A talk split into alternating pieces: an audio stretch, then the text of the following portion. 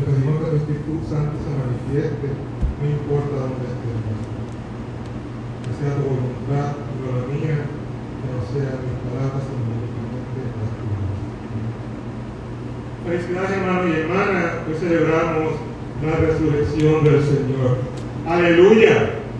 El Señor resucitó, la tumba está vacía. Celebramos hoy el día de la resurrección del Señor. Piensa en lo siguiente. Jesús, a quien su familia, amigos y ciertamente todo Jerusalén pensaba muerto, fue levantado de los muertos en un día como este. A través de todos los evangelios vemos que no solo Cristo se levantó de los muertos, sino que se le apareció a personas.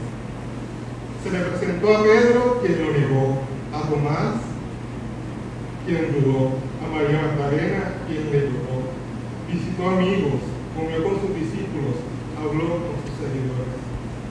Ahora bien, centrémonos en el Evangelio de la mañana de hoy. Hoy podemos afirmar que aquella primera Pascua de Resurrección fue un día increíble. Comenzó con miedo, con incredulidad, con desconfianza, con duda, alrededor de una tumba vacía. Y finalizó con asombro, con gozo y con acción de gracias. La gente en aquellos días creía que el espíritu de una persona muerta permanecía en los alrededores de la tumba por tres días. Así que comúnmente solo visitaban la tumba durante los primeros tres días del entierro. Las leyes religiosas prohibían las visitas durante el sábado, así que lo más temprano que María Magdalena podía visitar la tumba era cerca del amanecer del domingo. Juan nos dice que fue temprano en el primer día de esa semana y seguía oscuro. Juan nos dice el propósito, Juan nos dice el propósito de la visita. Pero en Marcos 16 dice que las mujeres compraron drogas aromáticas para venir a ungirte. José y Nicodemo habían hecho lo que había podido hacer. Dado el caso, escaso tiempo que tuvieron por la llegada del Salvador. Y de esta forma asegurar depositar el cuerpo de Jesús en la tumba.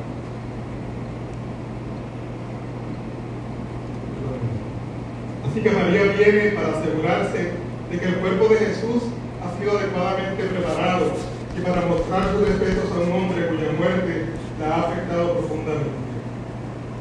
Es interesante porque ella no fue a buscar o encontrarse con el Cristo vivo, todo lo contrario, fue a terminar los arreglos fúnebres. Al ver el sepulcro vacío, ella ni siquiera considera que Jesús pueda haber resucitado de la muerte. Ella concluye bastante lógicamente que alguien había tomado el cuerpo de la tumba. Ya pudieron haber sido las autoridades romanas o salteadores de tumbas. Imagínate el impacto emocional de María Magdalena al encontrar profanada la tumba de un ser amado. Como lo Jesús para ella. María había estado sufriendo, ahora estaba peor, estaba impactada, estaba horrorizada. María entró al sepulcro, así que no notó lo que nos indica el texto de la mañana de hoy en cuanto a los lienzos que cubrían el cuerpo de Jesús, que aún estaban allí, y que el sudario que cubría la cabeza de Jesús estaba enrollado y puesto, y puesto aparte. Este hecho tal vez hubiera despejado la idea de que se había robado el cuerpo. Si hubiera sido así con la prisa, no hubieran dejado los lienzos y mucho menos hubieran encontrado el sudario.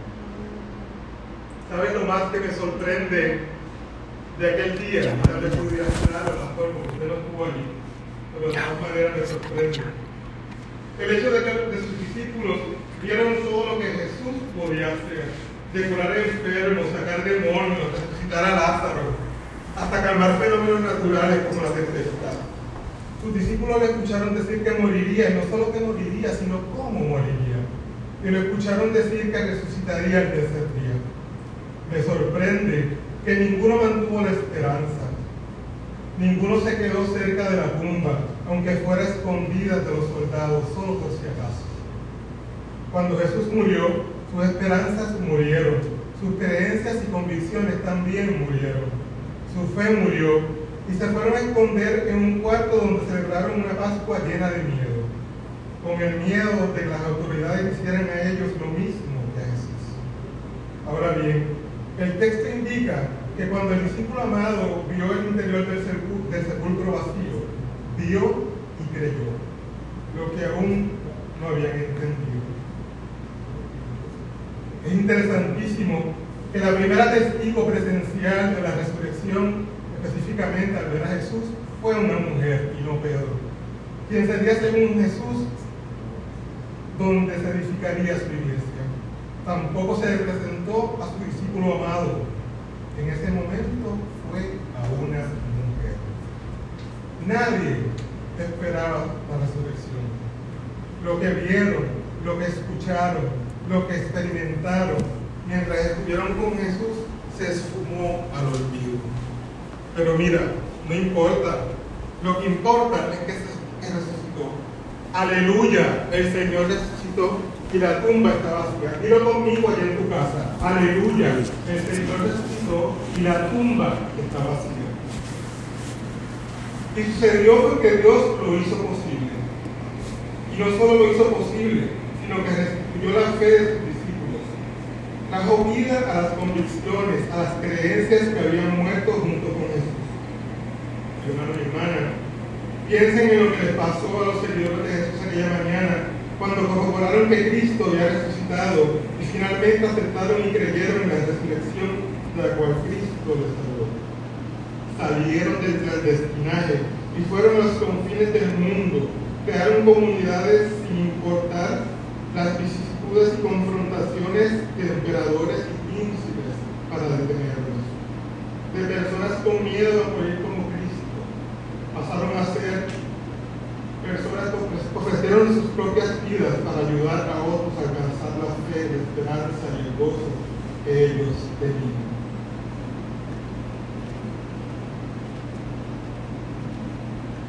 Los ciertamente fueron transformados por su fe en la resurrección y en el Dios que lo hizo posible. Según se desprende de la primera lectura, Jesús les envió a que predicaran, testificaran y perdonaran pecados. En fin, se les dio el poder de curar y ayudar a otros, poder para combatir sus propios miedos pesares y el poder para combatir los miedos y los conflictos de otros. Aleluya, el Señor resucitó y la tumba está vacía. Y te vuelvo que te, pido que allá en tu casa, si me escuchas, lo repitas conmigo. Aleluya, el Señor resucitó y la tumba está vacía. Gracias a esa resurrección es que estamos nosotros y nosotras aquí. Es por esto que este es un día especial. Es el día en que toda nuestra fe cobra sentido si no hubiera sucedido, los discípulos no hubieran salido del clandestinaje y no hubieran tenido la valentía de volver a hablar de Jesús en público. Hermanos y hermanas, la resurrección es lo más importante de nuestra fe cristiana. Es el centro de nuestra fe. Es la base de la experiencia cristiana y es la meta final a la cual se dirige nuestra vida. La resurrección debe ser importante para nosotros, no porque es un final bonito de la historia de Jesús, sino porque es el comienzo de nuestra historia. Una historia en la cual nuestra fe puede triunfar sobre la muerte, como lo hizo Jesús. Como cristianos, cristianas, creemos y aceptamos la verdad de la resurrección y la hacemos parte de nuestras vidas. Estamos llamados y llamadas a creer en el poder y en el amor de Dios, el cual es capaz de sacar cosas buenas de lo malo, vida de la muerte. Como cristianos, tenemos una promesa que si creemos en ese poder y amor de Dios, nuestras vidas serán bendecidas y nosotros seremos de bendición a otros Se nos ha prometido que en lo que creemos hará una diferencia en nuestras vidas y ciertamente lo es. De esto es que se trata la resurrección. En eso debe consistir nuestra fe. Que Dios da vida a lo que muere y que hace cosas hermosas de lo malo transforma el odio en amor y esperanza en la desesperación. Aleluya, el Señor resucitó y la tumba está vacía. De esto es que trata la resurrección de Cristo, de vivirlo, de experimentarlo, de gritarlo, de testificarlo a los cuatro vientos, de compartir tus experiencias, de compartir las buenas nuevas a todo el mundo, no importa qué. Viviendo su mandato de que nos amemos los unos a los otros, porque Él es amor. Y aunque tú entiendas que Él en silencio, que no te escucha, que no te entiende, Cristo está aquí para sostenerte, para levantarte, para socorrerte, para abrazarte, para consolarte, para animarte, para amarte sin medida, sin explicación, sin condiciones, porque Cristo está vivo. Aleluya, el Señor resucitó y la tumba está vacía. Hasta hace poco yo pertenecía a ese grupo de personas que cuando le preguntaban, dime un símbolo que representa el amor, yo rápido decía, corazón obvio. Pero hoy, hermano y hermana, afirmo que el símbolo de amor por excelencia es la cruz de Cristo. Pero esa cruz no es solo un símbolo de amor, sino como escuchamos en la prédica del jueves y del viernes, ese madero es símbolo de libertad y es símbolo de libertad todavía hoy. Ciertamente, esta Pascua 2020 será una fecha que, no se nos va a olvidar. Tuvimos una cuaresma diferente, una Semana, una semana Santa diferente, un triudo pascual diferente. Y tú que estás en, mi, en tu casa y me escuchas, estoy seguro también que tu semana fue diferente. Nuestros ritos afectaron, nuestros templos cerrados para celebraciones comunitarias, nuestra fraternidad entre feligreses afectó, nuestro fervor religioso se tuvo que rediseñar Tal vez algunos de ustedes sienten que están presos en, sus hogares, que con todo esto de la cuarentena y del distanciamiento social o de la convocatoria de que nos quedemos en casa, nos están privando de la libertad. Tal vez sientes, te sientes como los discípulos antes de ver a Cristo resucitado en clandestinaje, con miedo, con abandono. En nuestra cuarentena, yo recalco y reafirmo que el madero es un símbolo de libertad la resurrección de Cristo y por ende la Pascua es libertad. Y aunque se entienda, se extienda el toque de queda, el tiempo que haya que extenderlo, aunque dependemos de la tecnología para mantener el contacto contigo, aunque este templo ni ningún otro esté repleto de gente, aunque hoy tal vez no hay fiestas, almuerzos, en la familia, no puedes visitar a tu familia como tú quisieras, la Pascua es libertad. Aleluya, el Señor resucitó y la tumba está vacía. Y la Pascua es libertad porque Jesús vence todas las ataduras, la muerte, la injusticia, los miedos, el dolor, el pecado y la enfermedad. Jesús lo venció todo en esa cruz. La vida pudo sobre la muerte.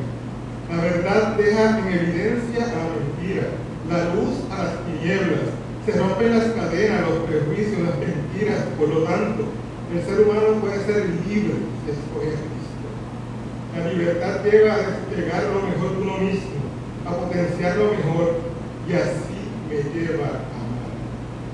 A ser capaz de llamar a mis barreras por su nombre, prejuicios, miedos, cadenas, en nombre de los poder.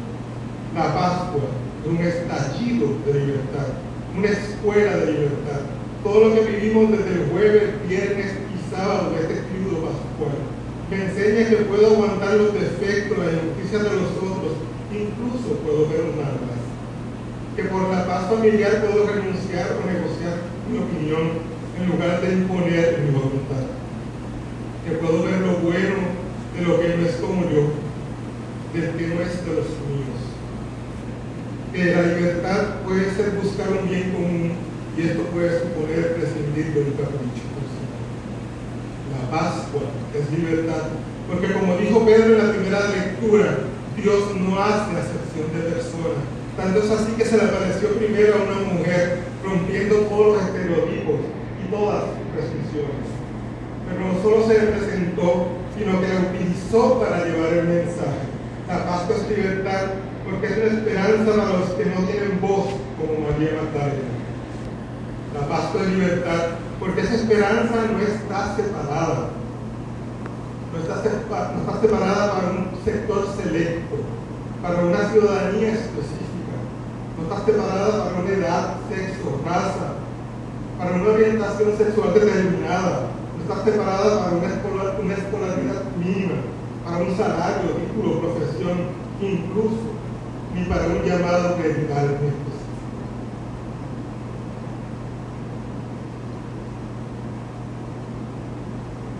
La Pascua es libertad, porque al igual que María Magdalena pudo reconocer al resucitado, nosotros, no importa quién, no importa qué, no importa dónde, podemos descubrir qué nos tapa los ojos y qué nos impide ver a este Jesús en medio nuestro. ¿Cuáles son las lágrimas que eclipsan nuestra mirada?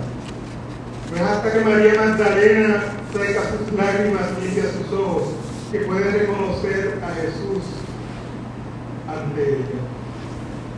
Esto no sucede mucho hoy día, especialmente en estos días de cuarentena y de distanciamiento social. Puesto que como personas de fe vemos situaciones de dolor y nos quedamos pensando en la situación, en vez de distinguir cómo Dios se manifiesta con su vida abundante en medio de esta situación. ¿Y por qué no? Ver cómo Dios y el Cristo resucitado se manifiesta en medio de nuestra, de nuestra cuarentena, en medio de nuestra familia, en medio de nuestras relaciones, en nuestro negocio, en nuestras autoridades gubernamentales. Porque todo esto pasará.